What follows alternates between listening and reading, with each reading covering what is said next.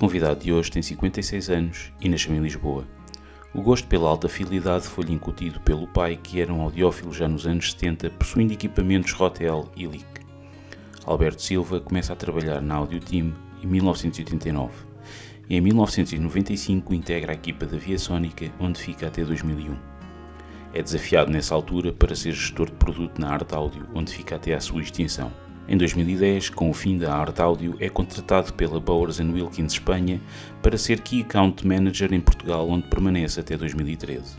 Nesse ano passa a ser gestor de produto de alta fidelidade na Esotérico e é um dos criadores do projeto Smart Audio.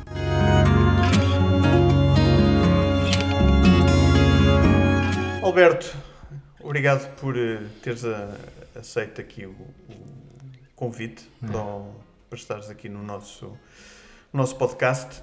Um, tu estás neste mercado há mais de 30 anos uhum. e olhando para a situação de alta fidelidade no final dos anos 80, no fundo que foi quando tu começaste, e comparando com o panorama atual, o que é que tu achas que são as principais diferenças? Ou dito de outra forma, o que é que o Alberto Silva de 1989 iria achar se de repente se metesse numa máquina do tempo e aterrasse em 2022?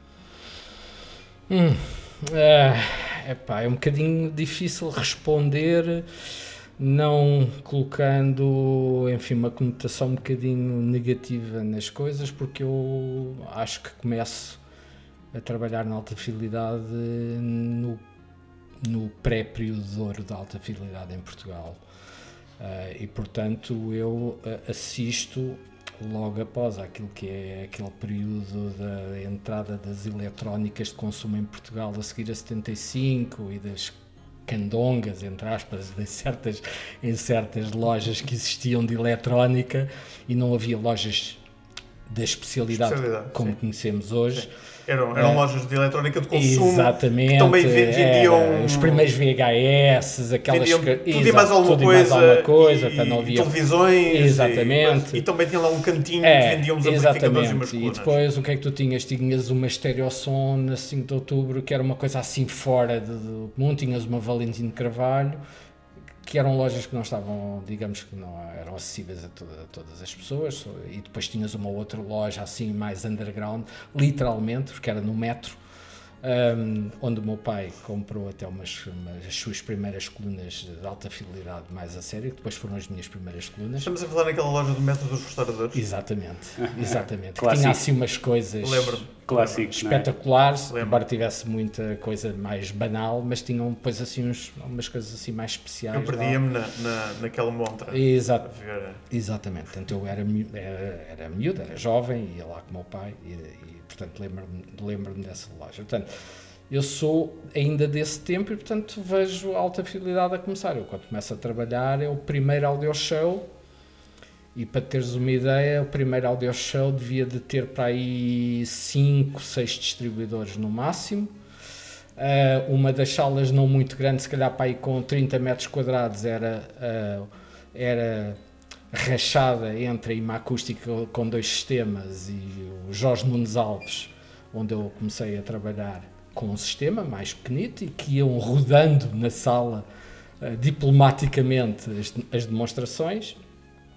E depois tínhamos o quê? Tínhamos a Esotérico, com, com, na altura com aquelas BW top de gama, uh, que eram aqueles caixotes enormes e com aqueles Jeff Hollands e aquela coisa toda. Tínhamos a Raio de Som, em parceria com a Corel a apresentar aquelas aquelas Redson, que era aquela loja no, no Almirante Reis, Reis exatamente uh, eu comprei os meus primeiros exatamente tinha, tínhamos assim mais um ou outro distribuidor e, e o, o, primeiro audio show que eu me lembro no Novotel era basicamente é basicamente isso. A partir daí é o boom.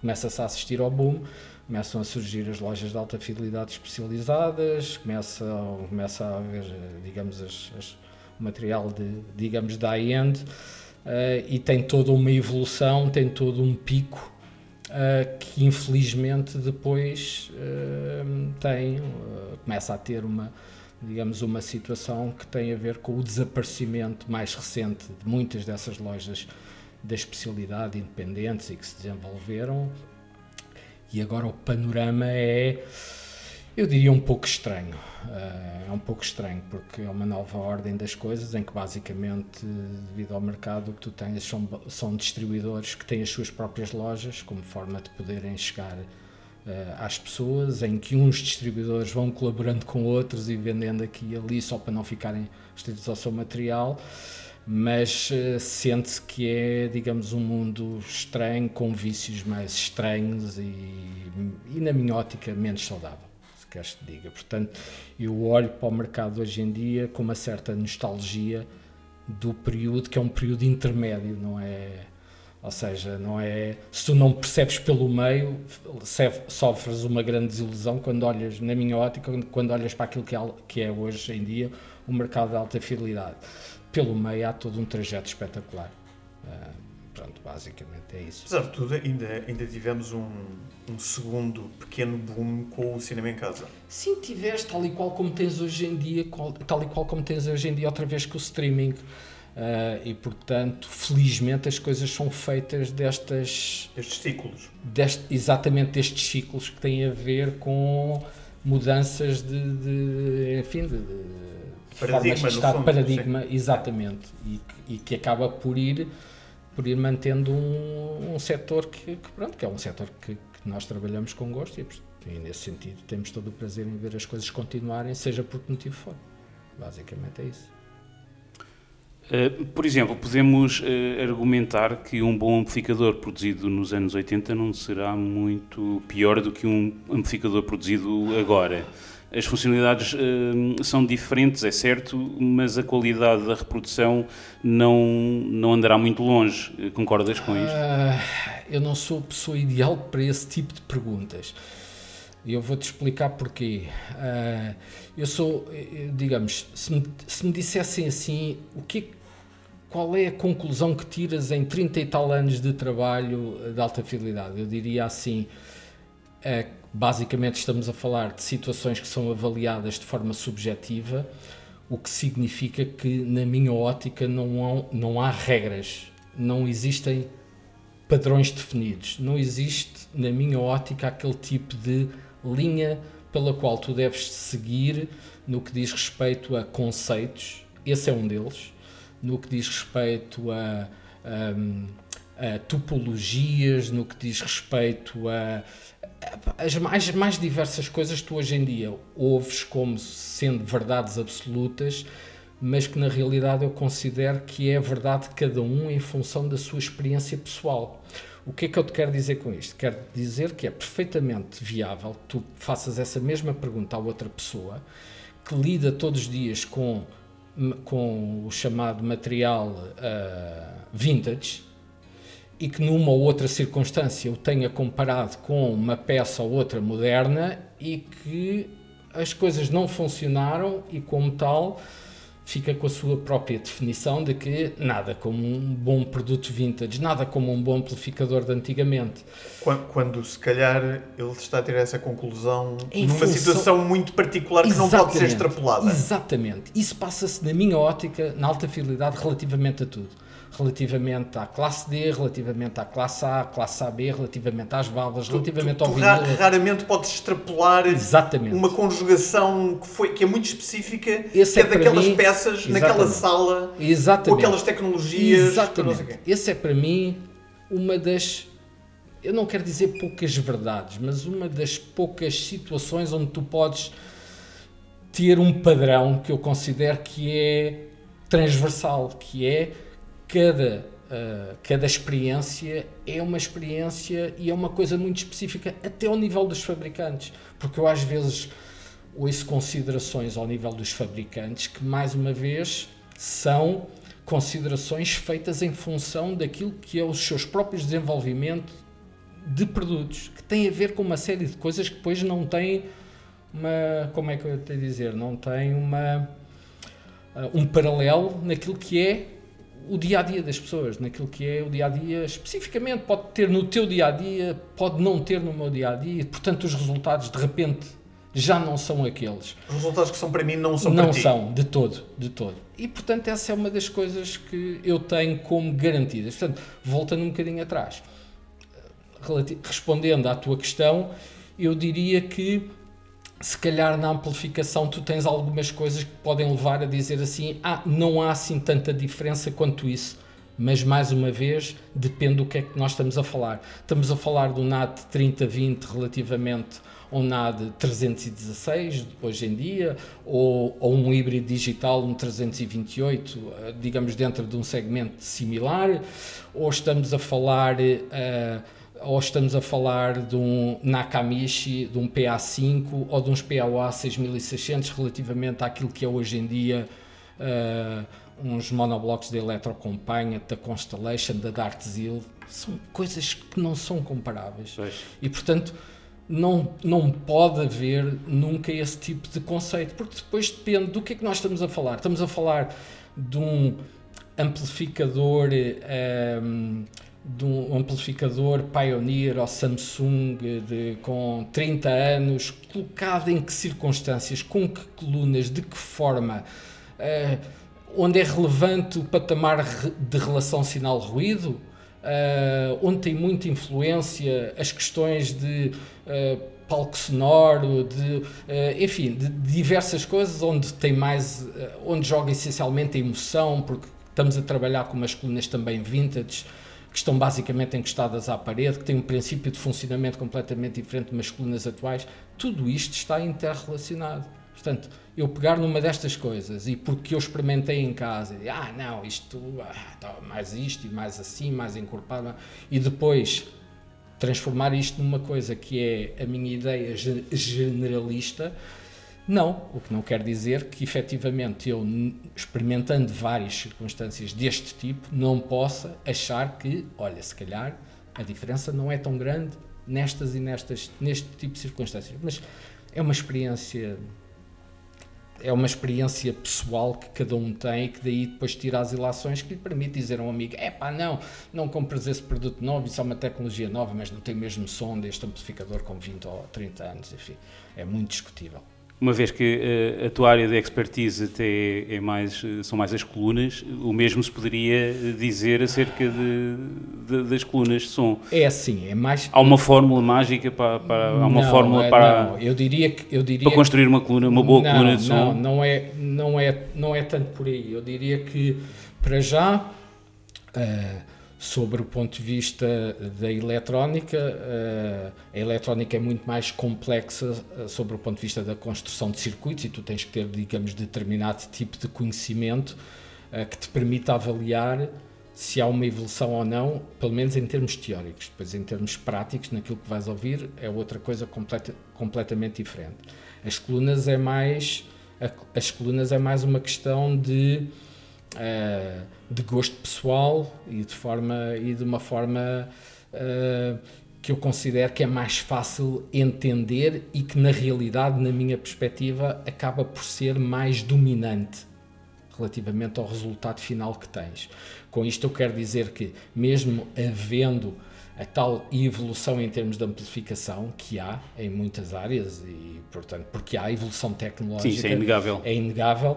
Eu acho porque há a evolução dos componentes e todas essas coisas eu acho que nas colunas o caminho uh, é maior e a evolução é maior porque as evoluções tecnológicas são maiores porque as colunas imprimem mais caráter próprio ao som e resultam mais em diferenças em função daquilo das pessoas que as estão, uh, digamos, a construir. E, portanto, tu tens obrigatoriamente, tu tens obrigatoriamente, digamos, uma podes ter, não não quer dizer que tenhas obrigatoriamente, mas podes ter uma família sonora numa determinada marca de colunas que nada tem a ver uh, com, com outra, outra marca de colunas.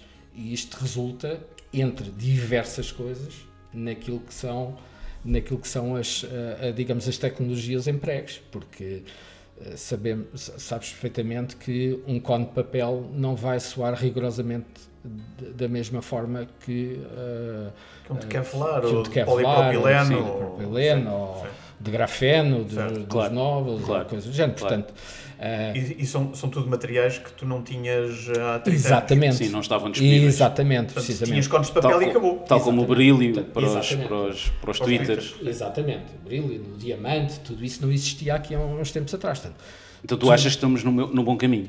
Quer dizer, é- houve uma evolução Acho, é é assim, sinceramente eu acho que sim. num Hoje- caminho positivo. Eu não é? acho, sinceramente eu acho que sim.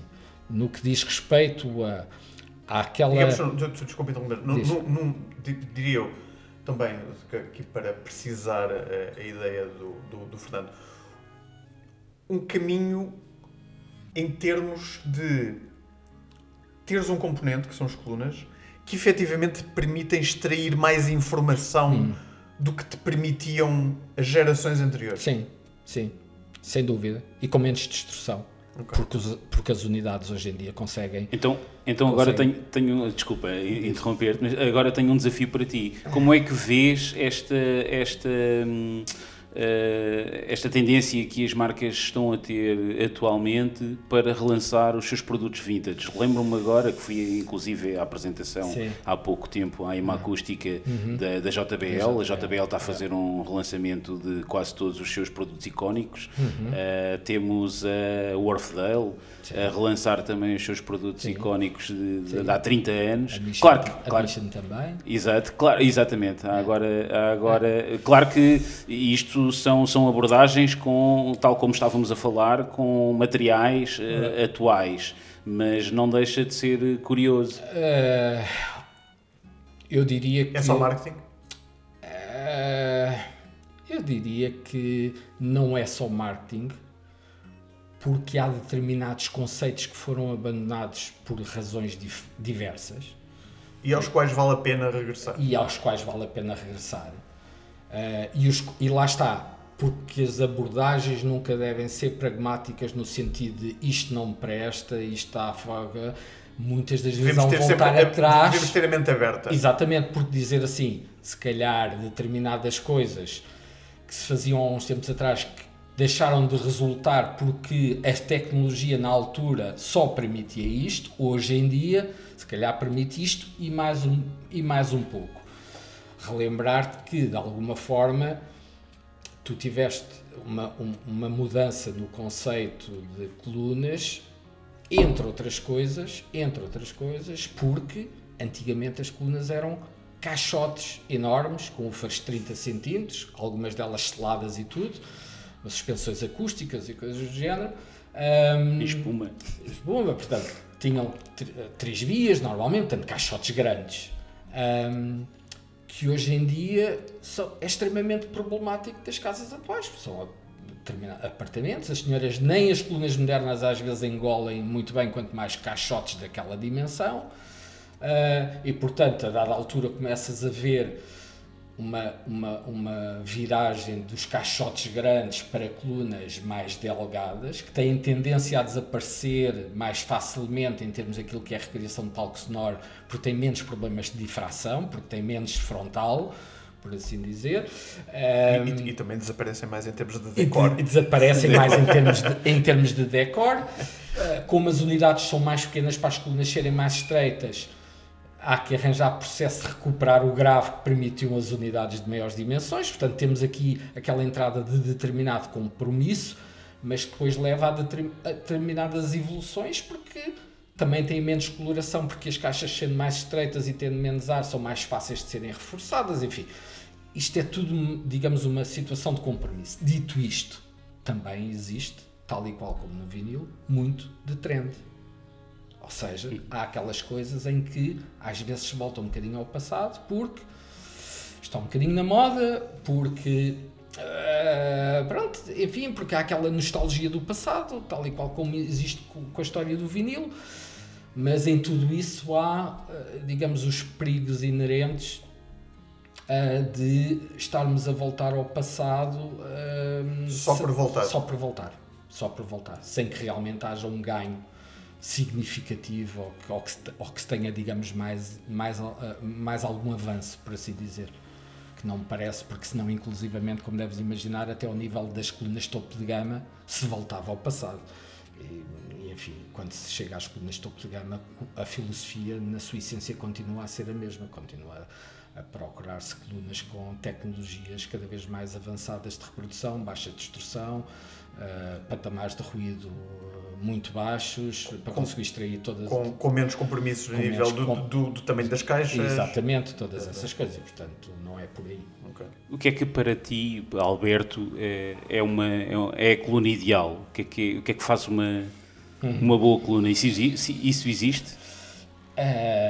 É provável que é provável que exista. Eu diria que não é fácil, não é fácil eu dizer de coluna ideal. Eu trabalhei com muitas colunas ao longo dos anos, dos últimos anos. Tenho trabalhado com muitas colunas ao longo dos anos. Tenho as minhas próprias preferências. Mais uma vez, não quer dizer que elas estejam corretas Claro. ou que, ou que, ou que, ah, enfim, o que eu acho sobre determinada coluna está, está certo. Não te consigo dizer, ah, existe uma coluna ideal. Não, para mim não existe uma coluna ideal, existe uma série de tecnologias empregues em determinadas colunas que eu, re- regra geral, posso identificar numa determinada marca ou num determinado modelo, porque eu não gosto de todos os modelos de todas as marcas, ah, e que eu posso identificar como sejam eh, digamos, combinações interessantes ou tecnologias interessantes em determinadas, em determinadas áreas. Eu vou-te dar um exemplo que é muito significativo de uma coluna que eu trabalhei e que me marcou, a Nautilus, da BMW, que até há pessoas que até podem não gostar. A Nautilus da BMW é uma coluna que independentemente da, que independentemente das suas características completamente ultrapassadas em, em determinadas áreas, continua a ser ainda hoje em dia uma coluna que tu não vês hum, que não vês repetível ou repetida noutras coisas porque tem porque tem custos muito foi um, grandes foi um projeto, coisa. foi um projeto, quer Exato. dizer, foi um com, projeto car- com carta, na altura. mas Foi, com carta branca por parte Claro, da BMW, não é? Claro, exatamente. Mas pronto, eu vou estou-te a dar este exemplo porquê? Aliás, nem é repetível pela própria BMW. Não, nem é repetido. Quer dizer, se calhar até podia ser, mas nem é essa, digamos, mas nem é essa a situação, porque isso envolve outras coisas, enfim, e a gente não, não sabe o que é que está por trás de- de- das situações. Mas isto para, para voltar um bocadinho atrás e para te dizer o, o, o porquê desta minha abordagem, só para teres uma ideia. Porque a, porque a Nautilus era uma coluna hum, de crossover ativo, de quatro vias, por exemplo, que é algo que tu não vês hoje em dia, nunca mais vista, não coisa. E tinha aquela construção dos tubos, Exato. do caracol, não sei. Exato. O que é que isso significa? Significa que, sobre o ponto de vista da, sobre o ponto de vista da qualidade do grave, da descompressão, hum, eh, digamos, de algumas características sónicas, era algo que eu iria buscar. Por exemplo, que me marcou e que eu iria buscar. Percebe? Mas Irias que buscar para a tua coluna ideal. iria buscar para a minha coluna, para a Certo. minha coluna ideal. Certo. Tenho um amigo conhecido que faz uma implementação de crossovers ativos, não sei o quê. E eu quando ouço o sistema dele, e não é ele próprio que constrói as coisas, e eu quando ouço o sistema dele, ouço, embora ele não tenha, digamos, depois aquela, aquelas coisas, aquela tecnologia elaborada, portanto aquilo tem princípios de alto-falantes que trabalham em zonas muito restritas e estão otimizados para aquilo, como forma pistónica de trabalhar, Uh, mas depois uh, aquela questão do ativo e das várias vias, uh, não apenas das três vias, das quatro vias, do, do que for, tem determinadas características que são, na minha perspectiva, mais valias.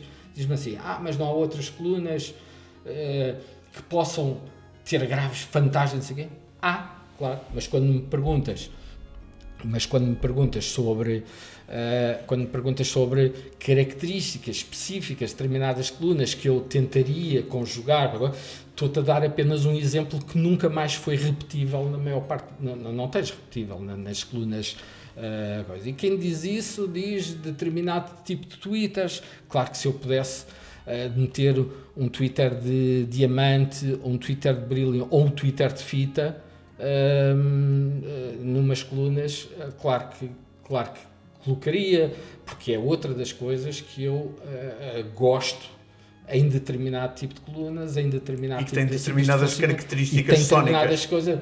Se, se me dissesse assim, então e depois eh, na escala, entre aspas, na escala, na liberdade, na não coloração, eu dizia-te assim, pois, pois, se calhar um painel. Percebes? Mas isto Claro. isto é algo que é só na nossa cabeça, na teoria, é na, pronto, que tu dizes assim, fui buscar disto, fui buscar daquilo. Uh, pá, ainda há pouco tempo tive a oportunidade de ouvir a topo de gama numa situação da Focal, que já tinha ouvido várias vezes excelentes coisas, mas numa situação mais particular, uh, e tu ouves aquilo e tu percebes o que, que é uma topo de gama a funcionar corretamente, mas nem sempre tens oportunidade para isso. Portanto, nem sempre tens, de tens oportunidade de beber determinado tipo de coisas que acontecem, que tu podes assistir, que depois te marcam um, e, que, e, que te, e, que te, ficam como, a, entre aspas, a tua própria referência. Uh, percebes? Que ao longo dos audios shows acontecia isso e não era só na minha sala, quer dizer, uh, posso ter, uh, posso ter digamos, apresentado grandes ou bons sons mas havia coisas que eu ouvia às vezes noutros e que, e que também me marcavam que eu dizia assim lembro-me uma vez de uma sound lab uh, ali na escola, numa sound lab com, com El Temperad e com os OTL, com os amplificadores OTL, e ouvi missa crioula como nunca mais ouvi na minha vida. Ah, isto, portanto, estas coisas. E, é... Ainda hoje te lembra, foi, a, a, experiência foi de tal forma que ainda hoje te lembra. Exatamente, precisamente. Portanto. Um, todas estas coisas são as coisas que te vão moldando e que te vão mostrando aquilo que tu gostarias de ouvir numa coluna supostamente ideal. Mas a seguir, se fores perguntar a, a, a, a 100 pessoas que trabalhem no meio ou que não trabalhem, tenham mais experiência ou mais experiência, vais ter respostas completamente Sim, cada um tem o seu próprio conceito, não é? Exatamente, precisamente. Claro, claro. Por, por falar no, no, nos anos 80 e numa, numa altura em que o CD áudio ainda não tinha sido inventado, a chamada Escola Britânica de Alta Fidelidade dizia que perante qualquer orçamento devíamos gastar metade na fonte, que na altura era invariavelmente um giradiscos, yeah. não é? E dividir a outra metade pelo amplificador e pelas colunas. Yeah. Pronto, e depois deixar 5 ou 10% Sim. para cabos Sim. e acessórios. No entanto, há quem defenda que na, na era do som digital em que, em que estamos, esta equação deve ser invertida Sim. e que devemos investir metade do orçamento, sim, nas colunas e a outra metade na fonte digital e no amplificador. Concordas com isto? Achas que esta equação do som analógico é, isso, isso continua uma... a fazer sentido no mundo digital? Ou achas que uma vez mais é. tudo depende dos equipamentos em si de uma que estamos mais. a falar? Uma vez mais. Uma vez mais. Porque eu acho piada essas questões que tu estás a colocar, porque são uma série de questões que, no fundo, acabam por encontrar em mim sempre a mesma tendência de dizer depende especificamente das circunstâncias em que essas coisas se passam. Nomeadamente no que diz respeito a essa questão que tu colocas aí, eu até diria que sempre fui apologista do contrário, que é um contrassenso, porque eu reconheço perfeitamente que se tu perdes no início, não voltas a recuperar.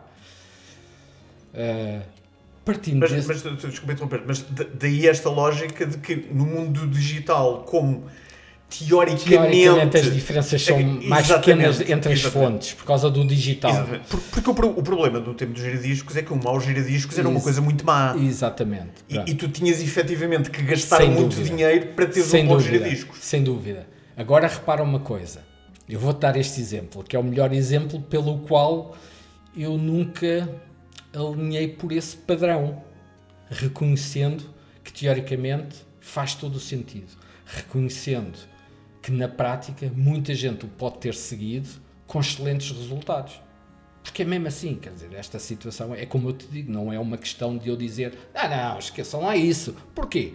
Porque uh, há uns anos atrás eu tinha, uh, só para teres uma ideia, uh, já utilizava painéis, tinha uma amplificação de umas largas dezenas de milhares de euros a válvulas, uh, utilizava, uh, utilizava no digital, uh, digamos, as fontes na altura, enfim, com razoável qualidade, e tinha um Rega Planar 3.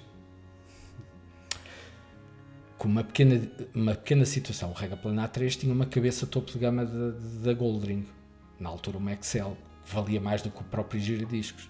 Portanto, Eu diria, tu dirias-me dirias o seguinte: não, isso estava, está tudo inverso, está ao contrário. Uh, e eu digo-te assim: não me arrependo até hoje. Porquê? Porque isto tem a ver com a tua situação específica. Eu tenho uma sala de uma determinada dimensão. Considero que as colunas são a minha janela para o sistema. Se eu não tiver umas colunas que tenham determinadas características. Alberto, só, só aqui para, para explicar aos, aos, nossos ouvintes que poderão não ah. estar menos distraídos ou, ou, não saber de todo, quando tu falas eu tinha uns painéis, é eu tinha umas colunas umas eletrostáticas. Colunas, não, eu tinha umas colunas isodinâmicas. Ok. Pronto, é uma diferença entre eletrostáticas e isodinâmicas. Eu tinha umas colunas isodinâmicas. tinha umas colunas isodinâmicas e tinha, digamos, uns giradiscos uh, que era um Rega Planar 3 na altura, como, como eu te disse, com uma cabeça topo de gama, que eu sabia que o braço lhe fazia justiça, uh, porque era um bom braço, os giradiscos eram bons giradiscos, tinha a limitação de não ter suspensão, mas depois eu tinha os meus amigos com os LP12, com os Lean LP12, com as, com as Troika, com as, uh, era, agora estou a falar de Troika porque posso notar, mas, mas com a cabeça na altura topo da, da Lean, acho que era a Troika.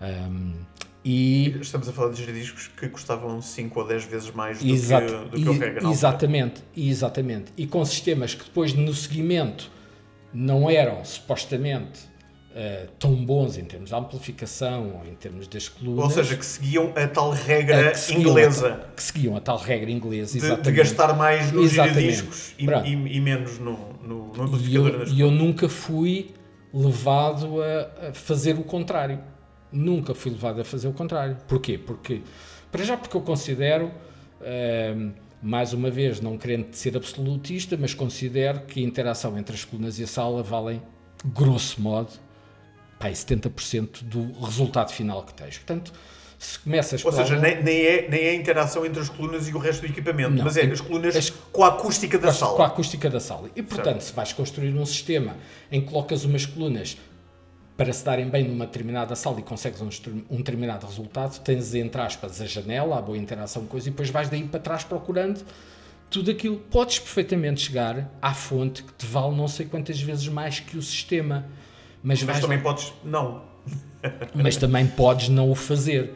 Uh, e portanto, de alguma maneira, e de alguma maneira isso é, digamos, o contrário, que não quer dizer que, que seja isso que está correto, mas era a forma como eu encarava. Hoje eu não vejo que isso seja uma questão, como tu dizes, do digital versus o analógico. Claro que o analógico é mais complicado, porque tem variáveis ainda maiores e as diferenças, lá está, podem ser bastante mais significativas do que hoje podes ter em determinado tipo de fontes digitais, porque hoje consegues arranjar fontes digitais a tocarem muito bem, com um preço bastante, bastante razoável.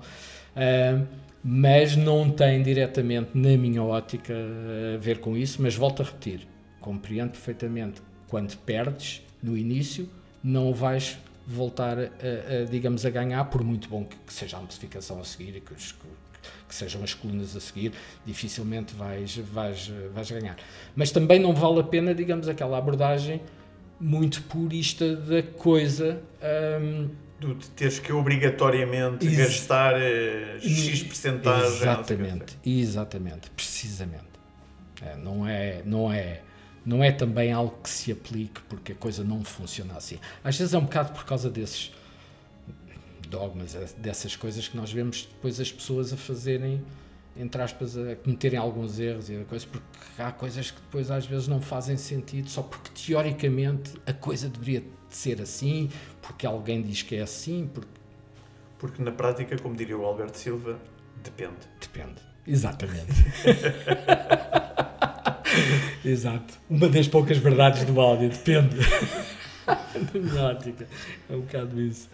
Tal como eh, as colunas eh, mudaram muito ao longo dos anos, também os hábitos de consumo de música por parte das pessoas hum. Eh, também aconteceram, não é?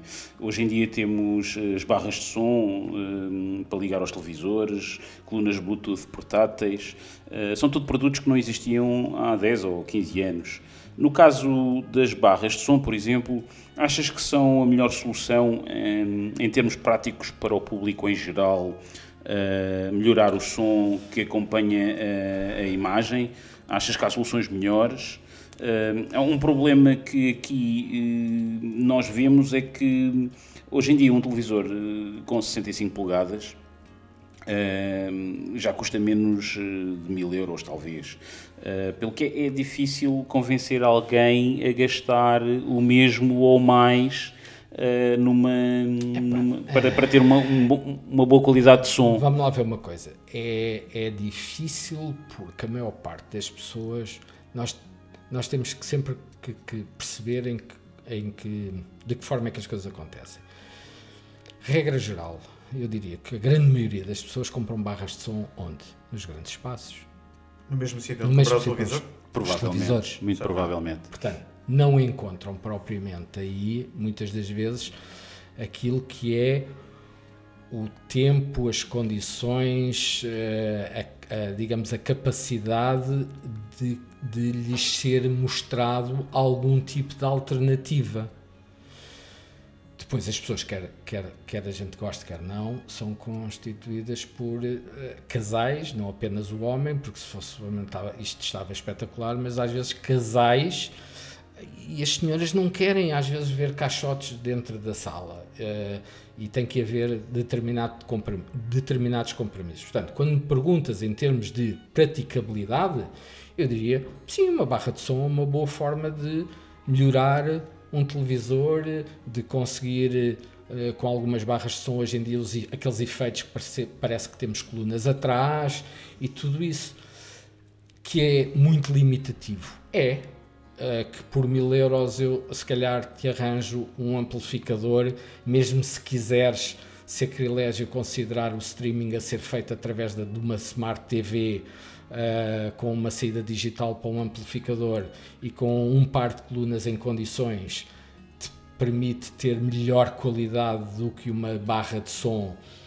Qualidade, não é quantidade, é qualidade uh, que te permite ter melhor qualidade e tu teres depois uma situação em que quando desligas a televisão, se te apetecer ouvir uh, música em áudio dois canais, uh, consegues ouvir com um determinado nível de qualidade que não consegues com uma barra de som.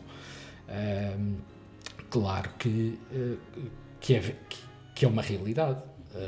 ou seja, se as pessoas às vezes tivessem acesso a determinado tipo de informação, se tivessem o tempo, se tivessem a disponibilidade mental, se tivessem a possibilidade de equacionar esse, digamos, esse tipo de alternativa, ou seja, um amplificador e, umas, e apenas um par de colunas, sem dúvida. Às vezes aconselhamento também, não é? Às vezes aconselhamento, sem dúvida, mas por isso é preciso ter. Nessas é preciso... grandes superfícies, sim, raramente isso vezes, acontece. Sim, mas às vezes é preciso também ter tempo, know-how, a pessoa estar uh, disponível.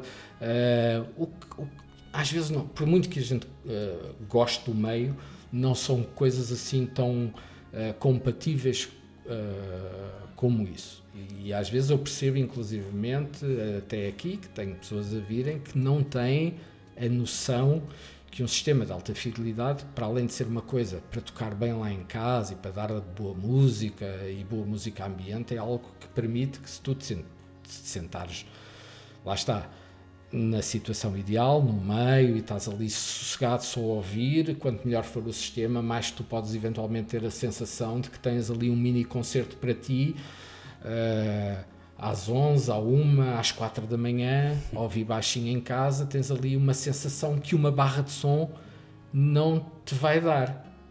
O que é que a barra de som te vai dar? Uma coisa que eu aprendi quando comecei a, trabalhar em alta fidelidade, olha, explicado pelo Jorge Nunes Alves e que eu nunca mais me esqueci, e não tenho problemas nenhums em, em, em, em dizer que é tu numa barra de som, entre outras coisas, tens muito de extremos de frequência. Claro e se tu entrares numa galeria de arte e tiveres um quadro, dois quadros, em que um é, é uma aguarela e outro é um óleo, para onde é que vai a tua chamada de atenção visual, logo em primeiro lugar? É para o que te cria maior contraste. E está tudo dito. Portanto, uma coisa é a qualidade de som, mas se tu não tiveres a percepção do que é essa qualidade e se não te for explicado, tu não entendes. A tua primeira tendência é ir para a quantidade. Uma barra de som faz-te uns agudos, faz-te ali uma simulação de uns efeitos e a seguir tens o subwoofer a dar-te um grave cá embaixo, que às vezes uma monitora até pode não o fazer, e tu tens meio caminho andado para claro. enough. isto é suficiente, isto é muito bom, isto é muito melhor do que a minha televisão. E está tudo dito, e depois a pessoa fica ali presa durante.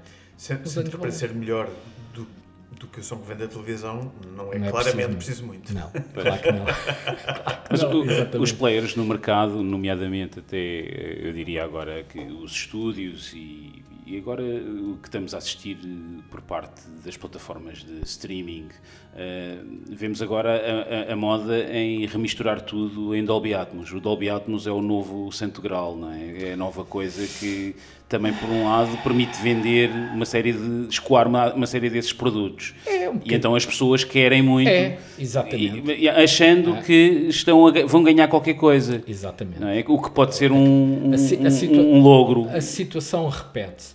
Repara, só é um logro, na realidade, se tu tens a percepção do outro lado da moeda. Se tu nunca tens a percepção do outro lado da moeda, para ti não é um logro. Para ti, tu podes estar feliz da vida, satisfeito da vida. Tu é que sabendo dos dois lados da moeda, sabes que a pessoa só está a levar, digamos, uma fração daquilo que poderia levar eh, canalizando o dinheiro de outra forma.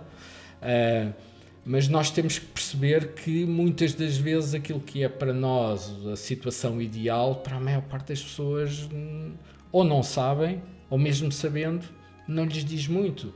Às vezes até porque não têm tempo, às vezes por uma questão cultural, nem sequer estão habituados. Ah, quantas, reparem, eu vou-te dar este exemplo, que é um, é um exemplo paradigmático. Quantos audiófilos tens tu espalhados por esse país fora, com sistemas dos diabos, em que eles se sentam no meio e têm a nítida sensação que está lá alguém a tocar para eles ou aquilo funciona como um concerto privado? Mas, na casa desses mesmos audiófilos, vivem as mulheres, vivem os filhos. E tu chegas ao pé dessas pessoas e perguntas: E, e à volta vivem vizinhos? à falta de vizinhos também. Mas os vizinhos eu não, não acredito que sejam convidados. Mas a mulher e os filhos podem-se lá sentar na cadeira e podem ouvir. E ficam agarrados. Eu diria que a maior parte das vezes não é isso que se passa. As pessoas têm as suas próprias vivências e encaram de forma diferenciada. Isto é também um culto, isto é também uma atividade, isto é também isto é também um hobby, não é? acima de tudo um hobby que canaliza e que, e que gera uma aprendizagem. Tudo é uma aprendizagem. Tu não percebes nada de vinhos. Por exemplo, este é um exemplo para mim porque eu acho o- mundo do vinho muito semelhante ao mundo do áudio. Tu não percebes nada de vinhos. Ah, tu percebes muito de vinhos. Vais abrir um vinho espetacular que consegues tirar dele uma série de informação que tu que não percebes nada de vinhos não, não, não, não consegues. Portanto, tu não entendes porque é que ele vai dar nada. um balúrdio por uma garrafa de vinho Claro. quando o vinho é o vinho, para ti é para beber, desde, desde que seja suave e que discorre bem, que esteja ligeiramente adocicado, excelente, ótimo, mas não é aquela coisa que te permita tirar todo, todo o partido. Exato. Tu tens razão? Não. Provavelmente ele tem razão porque tem um outro conhecimento que permite, mas ele passou por uma aprendizagem que tu não. Na alta fidelidade, as coisas, na minha ótica, passam-se um bocado por aqui. O hobby é também uma aprendizagem. Depois tu vais desenvolvendo esse gosto Sem dúvida. e as pessoas que vivem contigo hum, não lhes diz muito eh, ao fim e Ou ao não cabo. necessariamente. Ou não necessariamente, mas, mas digamos, regra geral, eh, até podem gostar de ouvir música, mas naquela história de estar sentado no meio, não sei o quê, não, sentam-se, estão a ouvir, estão às vezes a fazer outras coisas e estão a ouvir música. Portanto, aquilo que nós gostaríamos que fosse a realidade, infelizmente. Muito bem. De- de- Deixa-me eu falar de, daqui de uma coisa que não, não, está, não está propriamente aqui prevista, mas que me, que me ocorreu. Ahm, e que falamos nos, nos audio shows e falamos na, na importância, no fundo, de, de criarmos um sistema à nossa medida e Uhum. que faça sentido para a nossa sala, para a nossa casa, para o nosso orçamento também. Uhum. Uh, e falamos de, de fontes, de amplificadores e, e- e de colunas. Eu, eu posso dizer pá, que, que eu já vi o Alberto Silva, que não, não sei se vocês conhecem.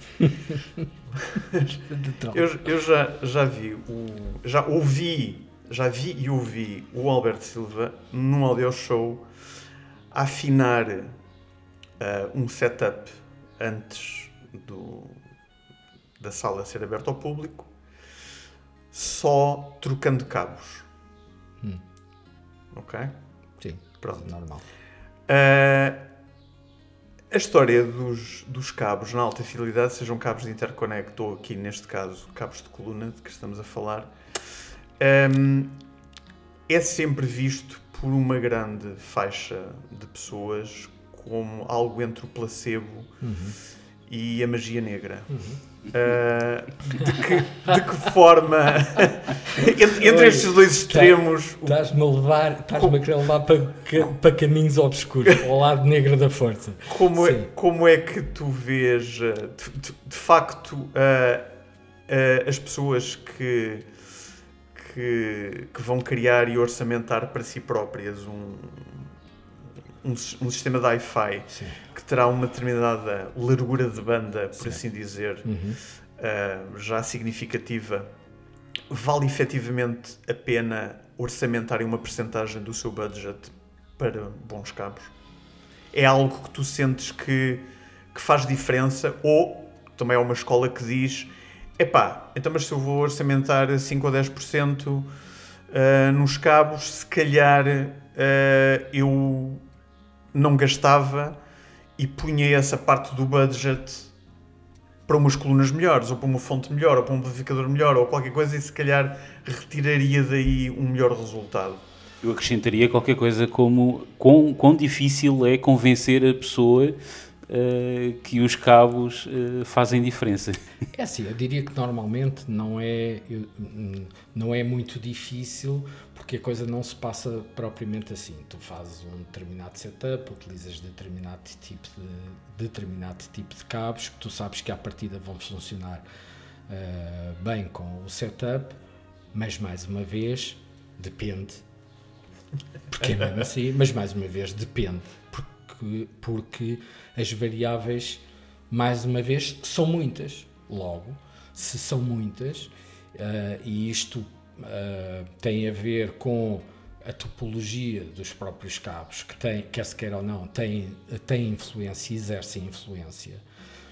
Mas repara, exerce influência se o teu sistema tiver determinado tipo de características. Porque eu já fui, já tive na presença de sistemas, alguns deles caros, em que eu não conseguia discernir a diferença entre uma fonte da mesma marca de entrada de gama e uma fonte topo de gama. Sistema caro. Porquê? Porque, mais uma vez, a, a interação entre a coluna e a sala não permitia percepcionar determinado tipo de diferenças. Ora, se eu não percepciono numa fonte da mesma marca entre uma entrada de gama e um topo de gama, I rest my case significa que não tem qualquer hipótese de andar para lá mexer em cabos e notar qualquer diferença uh, porque, porque significativa, não, significativa audível. Audível. Certo. Uh, portanto, mais uma vez, depende das circunstâncias uh, em que estás. As coisas não são todas iguais. Tu neste momento tens, por exemplo, no que diz respeito, tens uma nova vaga que tem a ver com os cabos de rede ok? Tens uma nova vaga que tem switches, inclusive, os de rede. todas aquelas coisas. Mas, mais uma vez, para já estamos a entrar num mundo novo. Claro. Uh, e com isto eu não quero dizer que não haja muita coisa que... Até faça sentido. E, ou, ao contrário, ou que não faça sentido. que não faça sentido. que não faça sentido. Sim, sim. Mas dentro do que não, não faz sentido. Pronto, até... Exatamente. Portanto, o, que é que, o que é que isto significa? Que estamos a entrar num mundo novo em que há uma série, digamos, de, de abordagens e de perspectivas, mas eu não posso querer que todo aquilo que possa ser a experiência do fulano A seja rigorosamente igual ao fulano B. Porquê? Porque se o fulano A, por exemplo, utiliza um cabo de rede com 5 metros ou 8 metros, utiliza um determinado router, vive numa determinada área, tem uma, uma série de equipamentos em casa, emissores de radiofrequência, pode ter uma realidade que é completamente distinta do, do cliente que vive na aldeia longe de, de, uma série de coisas que possam ter influência, por assim dizer, em determinadas características do sistema e, como tal, muitas das vezes aquilo que é aplicável na experiência de, de fulano A não, não tem obrigatoriamente a mesma repercussão isto isto não estamos a falar de características específicas de cada sim, fabricante, de cada cabo, de cada. Agarrar num, cada... no, no, mesmo sistema e colocá-lo em duas casas diferentes, os, os, resultados, Portanto, os são, resultados podem, ser, podem ser diferentes. Podem ser completamente diferentes. Eu posso sugerir um cabo de coluna unifilar. Uh, com determinado espaçamento para ter determinado tipo de características de indutância ou de capacitância para um determinado sistema que resulta muito bem nesse mesmo sistema e não resulta no outro completamente diferente. Eu posso sugerir uma amplificação de classe D que se dá de, de, determinada forma com determinadas colunas e a seguir pego naqueles mesmos amplificadores e me meto com, com colunas com variações de impedância com as quais aquele amplificador que é o mesmo amplificador com aquela topologia não se dá tão bem, os resultados são completamente diferentes. E é isto que às vezes as pessoas, na minha ótica, não entendem uhum. que as coisas não têm. As coisas podem ter, digamos, um padrão que tu mais ou menos podes seguir. Regra geral, um amplificador de classe A costuma tocar bem, costuma tocar de forma macia, quente, envolvente, todas essas coisas. Regra geral, um amplificador de classe D tem uma gama média, enfim, às vezes não é tão presente, tem, não tem a mesmo, às vezes a mesmo tipo de textura, tem mas, mas é regra geral. Mas regra é geral não é 100%. Exatamente. mas uma coisa é eu meter com uma, com uma coluna determinado tipo de amplificador, com uma coluna que tem variações de impedância enormes, com as quais eu coloco a classe, alguns amplificadores de classe D com algumas questões. Outra coisa é, por exemplo, colocar com uma coluna que tem uma resposta de impedância puramente resistiva, que é quase uma linha reta. Só no crossover é que tem uma pequena coisa e, e, e, o determinado amplificador está às mil maravilhas e tem uma resposta de controle sobre essas mesmas colunas que é completamente diferente e, e melhor, com determinadas características melhor do que um determinado amplificador de classe B ou mesmo de classe, de classe A. Portanto, isto no fundo para voltar um bocadinho atrás e para te dizer, isto depende muito das características específicas do sistema. E vou, e vou te rematar dizendo o seguinte eu tenho uma determinada disponibilidade financeira, ok? Eu tenho um determinado sistema, posso gastar dinheiro onde quiser, como quiser, uh, e de maneira que decido colocar no meu sistema uns cabos de corrente de mil euros, ou de 3 mil euros, ou de 5 mil euros. E podes-me dizer, não faz diferença nenhuma. E eu digo-te assim, faz faz diferença. Mas tu podes não ouvir diferença no teu sistema, porque o teu sistema é completamente diferente do meu, utilizas umas colunas vintage encostadas à parede, não tens determinado tipo de características, não tens determinado tipo de, uh, por exemplo, de relação sinal-ruído, uh, que te permite ouvir determinado tipo de informação, não tens determinado tipo de, uh, de sensação de profundidade, de palco de colocação de ar, de coisa que permita fazer análises não são permitidas quando tens as colunas encostadas à parede, não é a mesma coisa. Uh, e tu, de repente, dizes não há diferenças nenhumas, isso é um logro e não sei o quê. E eu digo assim, excelente, porque se eu for àquele sistema e ele meter lá o cabo de corrente de mil euros, eu se calhar, bola, não ouço, não ouço diferença nenhuma. Eu não conheço o sistema, o sistema não me permite ouvir as diferenças, mas no meu sistema eu posso fazer um teste cego e, diz, e sei perfeitamente quando está um a tocar ou quando está o outro. Mas é o meu sistema. Conheço com as palmas das minhas mãos e consigo definir e está preparado para mostrar essas diferenças. Há outras que, se calhar, a limitação do próprio sistema não permite. Mas a coisa funciona assim. E vou finalizar dizendo isto. A seguir, o cliente que dá mil euros também não houve a diferença. Entre aspas. Não houve, mas ele acha que houve. Tem essa sensação. Efeito placebo. E eu digo-te assim: qual é o problema? O efeito placebo é uma coisa que te permite ter uma sensação de bem-estar e deixares que de facto existe diferença e que de facto o sistema está a tocar melhor. Qual é a diferença? Sim, mas aí eu, eu concordo em absoluto contigo. Uh, podíamos estar aqui a, a discutir isto até, até, até, até o, final Exato. dos dias. Aliás, tu sabes, porque já, já, já tivemos esta conversa, quando a malta diz isso é efeito placebo, eu disse, ok, está bem. Qual é o problema? Whatever. Whatever, Também. exatamente. Mas, eu mas gosto o, que, o, o, o que isso significa é que, por causa do efeito placebo, eu acho que aquilo soa melhor. Sou melhor. E se eu Exatamente. acho que sou melhor, E se sou tenho melhor, dinheiro para sou gastar, melhor para e se tenho dinheiro para gastar, só tenho 200 euros, compro um cabo de Exatamente. corrente de 200 euros, assunto arrumado. Mas se eu tenho 2 mil euros, porque tenho um poste na garagem, tenho casa de praia, tenho rendimentos para isso, Não faz diferença mil A escala, a escala muda Sim. consoante o teu, o teu orçamento. Exatamente, Sim. sinto-me bem claro. e é Obviamente. perfeitamente viável. Obviamente. Mas, mas eu acho que efetivamente os cabos fazem diferença. E desde os cabos de coluna aos cabos de, de alimentação fazem diferença. Os cabos digitais, a mesma coisa. Mas isso, mas isso inclusivamente, eh, e eu aqui há uns tempos atrás até tive uma situação em que mostrava, isso já é medível. ok? Isso já é medível. As diferenças ao nível do jitter e daquilo que provoca é medível. Algo que não era medível há não sei quantos anos atrás. Hoje é Claro. Tu amanhã não sabes o que é que consegues medir ao nível da diferença que faz determinada topologia em determinado tipo de informação que tu não consegues medir. Não é? Tu medes aquilo, a gama de frequências é igual, não há diferença.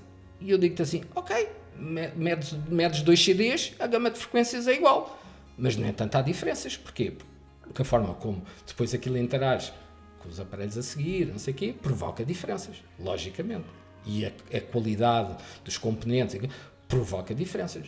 Mas se fores medir, se calhar eles medem em termos de resposta de frequência mais ou menos a mesma coisa. Então onde é que está o ganho em termos de graves? Onde é que está a especialidade? A extensão do agudo? Vais medir 20 a 20.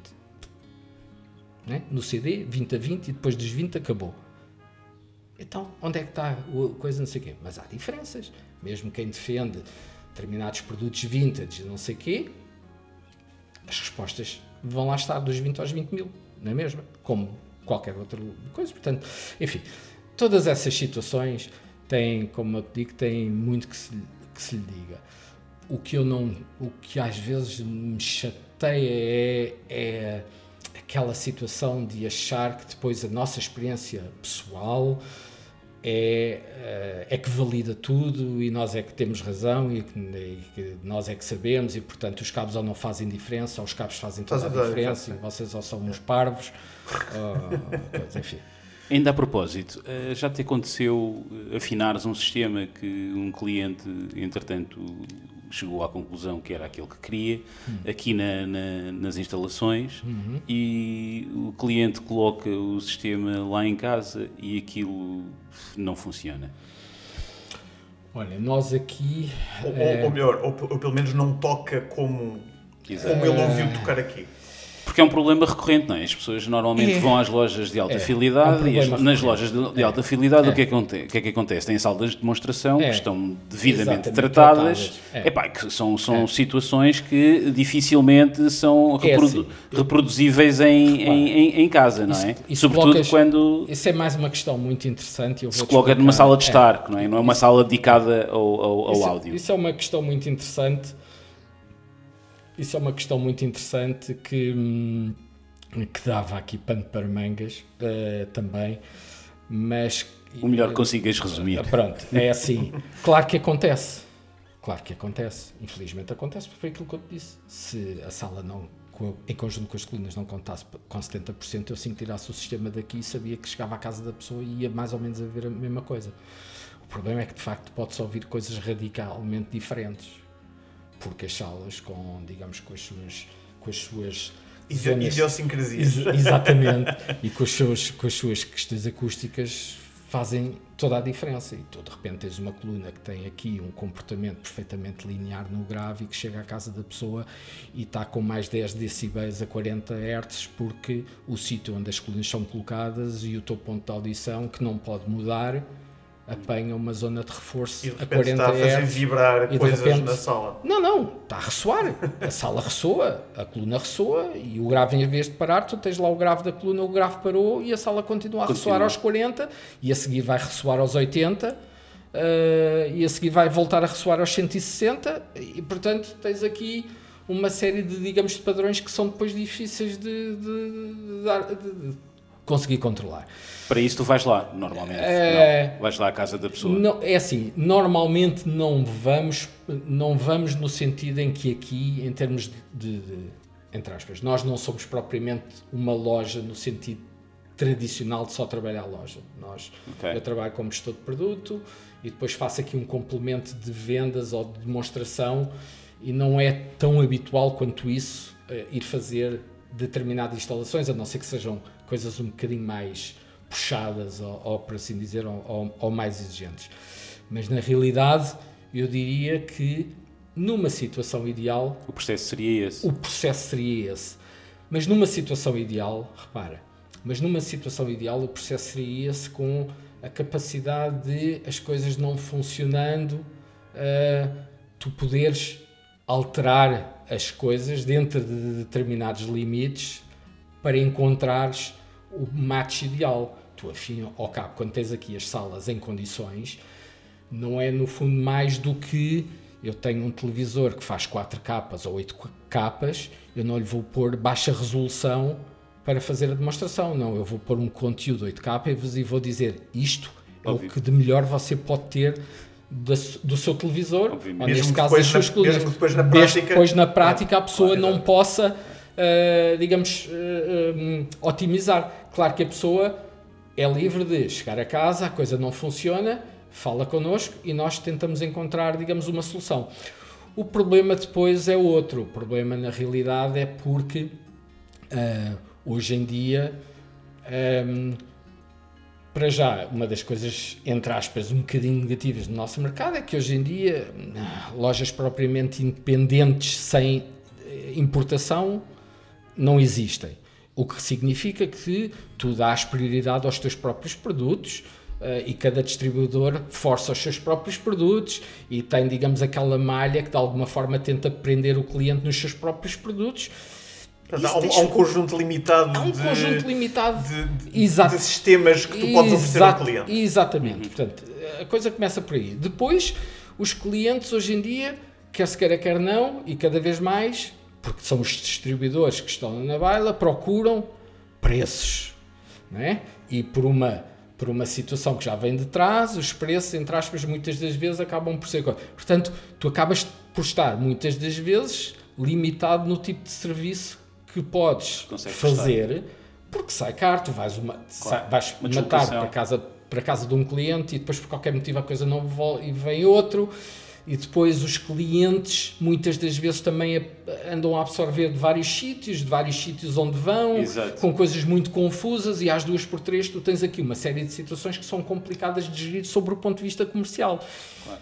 E nós temos que perceber que estamos cá para que as pessoas de hoje para amanhã não possam apenas comprar por internet sem sequer ouvir, que é uma coisa que pode sempre, eh, digamos, acontecer, Sim, cada já vez- esteve mais longe. Cada vez mais. Cada vez mais, portanto já pode acontecer. Portanto, no fundo, eh, no fundo as pessoas ehm, acabam por ter aqui hipótese de ouvir e a hipótese de aconselhamento e coisa, mas eu não consigo Mas esse é o facto, tipo- prever Mas esse é o tipo de serviço Vai. que faz toda a diferença, não é? Exatamente, mas é difícil tu preveres, tu tens mais ou menos uma ideia do que é que as coisas, do que é que pode acontecer, mas é difícil de hum, dar a volta às situações. Depois eu dou outro, outro exemplo, que é, tu chegas à casa da pessoa, é um problema de sala, e é um problema de sala com a coluna A, e de repente é um problema de sala com a coluna B, porque pode ser, e é um problema de sala.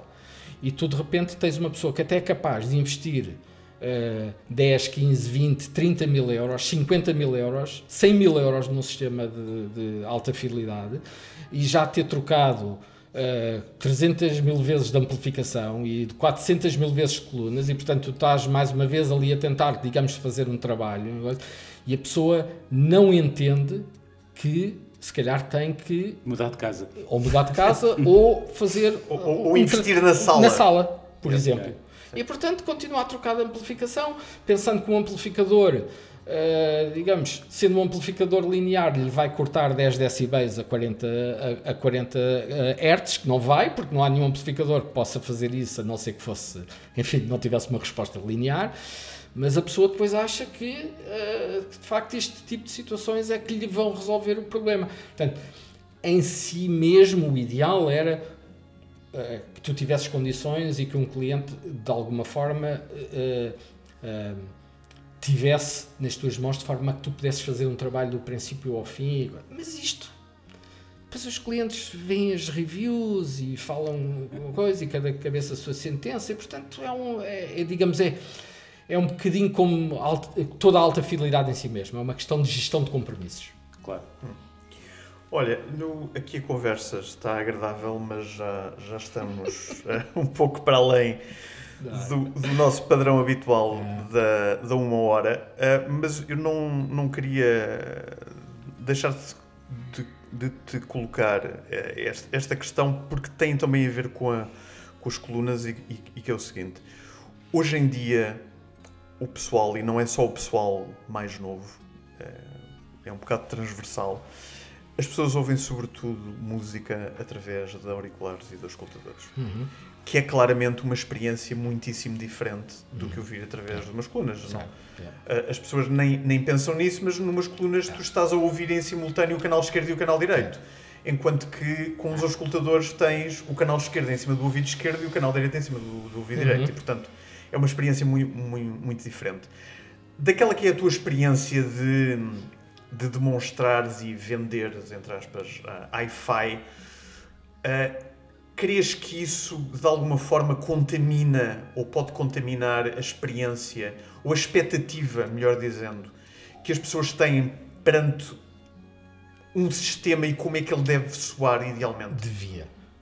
Devia. Se calhar, mas não é isso que acontece. Quando eu digo devia, devia no sentido em que quando tu estás a ouvir, eh, digamos, uns, uns in-ear ou uns auscultadores, se tiverem, digamos, um mínimo de qualidade, com, com um, um telemóvel ou, ou mesmo com um, um pequeno DAC, tu associes ao telemóvel que tenha qualidade, tu tens na realidade um nível de qualidade que não é tão fácil quanto isso tu conseguires digamos depois num sistema, quanto mais numa coluna Bluetooth ou coisa que valha. Mas tens, na minha perspectiva, duas situações. A primeira é que um, a pessoa, regra geral, quando sai disso e chega à casa, tem a sua coluna Bluetooth. Porquê? Porque uh, sabe que nos auscultadores o nível qualitativo é, digamos, está noutro patamar, porque lá está, não tem a sala, não tem determinado tipo de características. Depois, não é tão positivo no sentido em que muitas das vezes, e para muitos jovens, é meio caminho andado para rebentarem completamente com os ouvidos uh, por causa dos níveis de pressão sonora e, portanto, quando acham que têm, uh, querem ouvir determinadas coisas, muitas das vezes já estão com vícios muito grandes e que já têm problemas uh, e já têm problemas, o que dificulta um bocadinho ehm, depois a percepção daquilo que supostamente deverá ser um sistema a tocar. Portanto, e, e, para além disso, existe a própria questão da utilização, que é a facilidade com que tu as pegas, metes uns escutadores, não incomodas ninguém, estás no teu mundo, tens um determinado nível qualitativo maior ou menor, consoante o tipo de produtos que tens, mas é o teu mundo e estás a fazer qualquer coisa e estás a ouvir música e lá está. Toda aquela outra parte que tem a ver mais com o lado audiófilo, podes ter o teu concerto, estás a uma certa distância das colunas, tens a sensação de profundidade, tens a sensação de coisas que não tocam a vida das colunas, tudo isso perde. Uh, e eu não vejo que uma coisa ligue diretamente à outra. Devia, mas eu não vejo, uh, digamos que assim seja. Vejo muito mais esse elo de ligação ser feito pelo streaming. No sentido em que a pessoa aprende a descobrir música, faz o streaming, aprende a descobrir música e depois, muitas das vezes, quer pelo streaming entrar, digamos, num mundo que lhe permita ter um sistemazinho, fazer é um bocadinho mais é um bocadinho mais por aí, pela descoberta, pela música, uh, pela facilidade de utilização, por essas coisas. Claro que tens o outro extremo, que é o trend, é o trend dos giradiscos, dos giradiscos barato, de, das prensagens manhosas e tudo, todas essas coisas que agora está outra vez. Mas são trends, tudo isso faz movimentar o mercado, tudo isso na realidade, na realidade é, é bom. E se calhar tudo, hoje em dia tens muito mais gente a ouvir música do que tinhas antigamente. Nesse aspecto é positivo, mas eu diria que é, digamos, são os, os únicos dois aspectos positivos no meio dos negativos. Um, estamos a chegar ao fim uh, e temos sempre uma pergunta que é uma pergunta clássica para fazer. Como é hábito, queríamos saber qual é que é o teu disco preferido, se é que tens um. É pá, não tenho um disco, eu gosto, é assim, eu uh, deixa-me, só para, para, as pessoas que me ouvem ficarem a conhecer um bocadinho melhor, é assim, eu sou criticado pela minha mulher porque eu não faço, não consigo fazer como ela automaticamente a tradução das letras. Ela está ouvir Brian Adams e está, está automaticamente, ela adora Brian Adams, está automaticamente a traduzir as letras e a mensagem da canção, não sei o quê. Nunca fui capaz de fazer tal coisa. Eu, eu, eu vou, eu rejo-me só basicamente pela música e pela musicalidade. Às vezes nem, nem me interessa muito quem compôs, como compôs, quando compôs, quem é, quem não é, o que é que faz, só me interessa digamos, o sumo da música e a forma como essa música me transporta para determinados sítios. Respondendo objetivamente à tua questão, eu tenho dois álbuns, não é que os ouço, se me perguntares, não os ouço se calhar há anos, mas eu tenho dois álbuns que são dois álbuns do coração por motivos diferentes. Um é o The Wall, dos Pink Floyd, porque eu era muito mais na altura Uh, pré começar a trabalhar em alta fidelidade Pink Floyd e Dire Straits do que era Queen ou ZZ Top ou, ou o que fosse dentro desse tipo, tenho isso. E depois tenho numa vertente já mais próxima daquilo que é os meus gostos, coisas, o Travels do Pat Metheny. Muito bem. Obrigado, Alberto. Bem, Alberto. Okay. Obrigado. Foi um prazer. Felicidades. Tá, obrigado. Um grande abraço. Obrigado. obrigado. obrigado.